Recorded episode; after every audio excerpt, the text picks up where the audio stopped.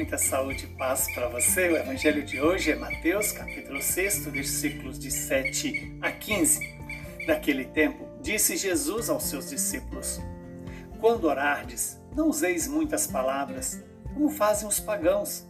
Eles pensam que serão ouvidos por causa das muitas palavras. Não sejais como eles, pois o vosso Pai sabe do que precisais, muito antes que vós o peçais vós deveis rezar assim: Pai nosso que estás nos céus, santificado seja o teu nome. Venha o teu reino, seja feita a tua vontade, assim na terra como nos céus. O pão nosso de cada dia, dá-nos hoje.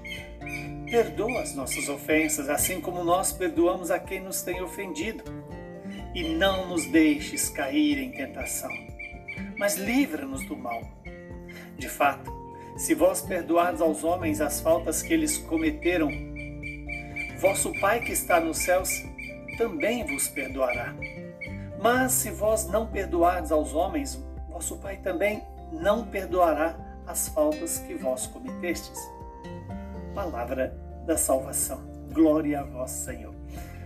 Louvado seja Deus por esta palavra, que ela se realize em nossas vidas e perdoe os nossos pecados estamos diante de um ensinamento fundamental para a nossa fé, que é sobre a oração.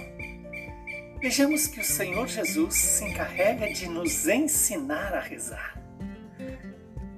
E esse ensinamento, ele é tão importante, por quê? Porque a oração é a parte central da vida cristã.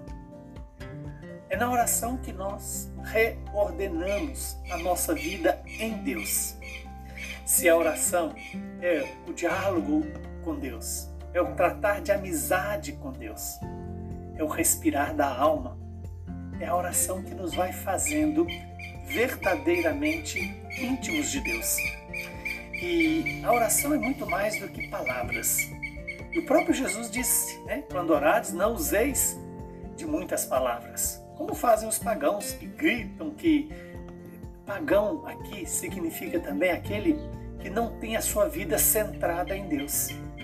Que tem a vida centrada no mundo, nos prazeres ou nas coisas. Hoje Deus nos chama exatamente a centralizar nossa vida em Deus como Pai.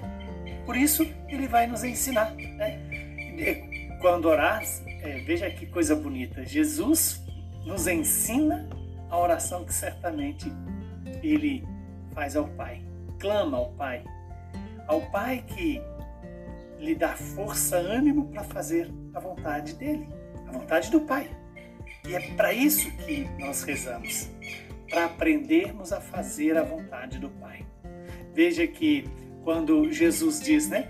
É, quando rezardes, dizeis, Pai nosso que estás nos céus.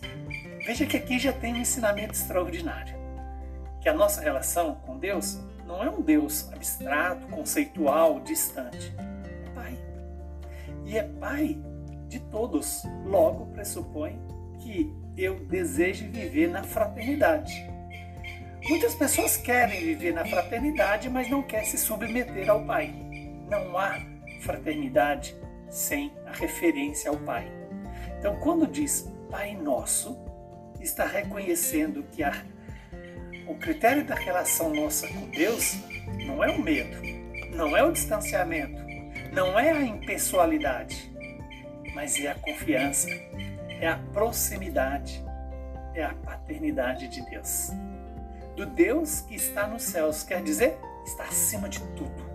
Está acima do dinheiro, do prazer, do poder, da fama, dos bens.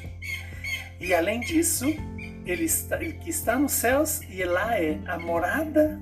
E lá, quando eu digo, é muito mais do que é uma questão geográfica. Os céus é onde Deus está, é onde Deus se faz presente. Quando nós falamos, é, santificado seja o teu nome.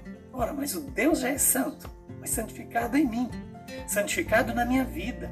Que a santidade de Deus governe o meu coração e diz: né, Venha o teu reino, seja feita a tua vontade. Aqui está mais um pedido. Se no primeiro pedido nós clamamos que seja santificado o nome de Deus em mim, no mundo onde eu estou, aqui que eh, nos apresenta o outro pedido: venha o teu reino. Aqui está o grande pedido da esperança. Da esperança de que o reino de Deus, o governo de Deus se estenda a todos nós, em todos os lugares. Seja feita a tua vontade, assim na terra como nos céus. Aqui está outro pedido, que é o pedido do amor de Deus, porque a vontade de Deus é que nós amemos. Amemos a Ele sobre todas as coisas, amemos o próximo, amemos a nós mesmos. Daí vem os outros pedidos. Perdoa as nossas ofensas, assim como nós perdoamos. Quer dizer, o perdão de Deus é a referência para perdoarmos os irmãos. E eu só sou capaz de perdoar o meu irmão na medida que eu experiencio esse amor e esse perdão de Deus por mim.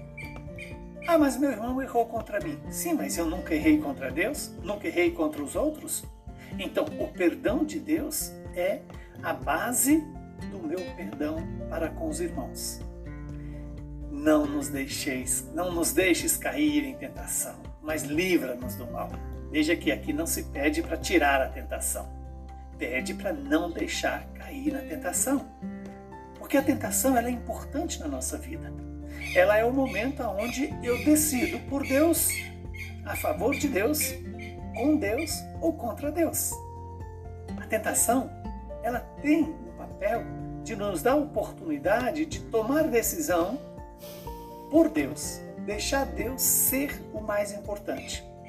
De fato, se vós não perdoardes os homens as faltas que eles cometem, Deus não poderá nos dar o perdão, ou melhor dizendo, não poderá manter para nós o perdão dado em Jesus Cristo. Que Deus nos ensine a rezar e rezar com toda a nossa alma, com todo o nosso coração, estabelecer essa amizade com Deus, esse respirar do ar, que é o Espírito que nos ilumina e que nos santifica. Que a oração seja para todos nós o alimento diário, tanto quanto precisamos do ar para respirar e para viver. Abençoe-nos o Deus Todo-Poderoso, que é Pai, Filho e Espírito Santo. Saúde e paz para você.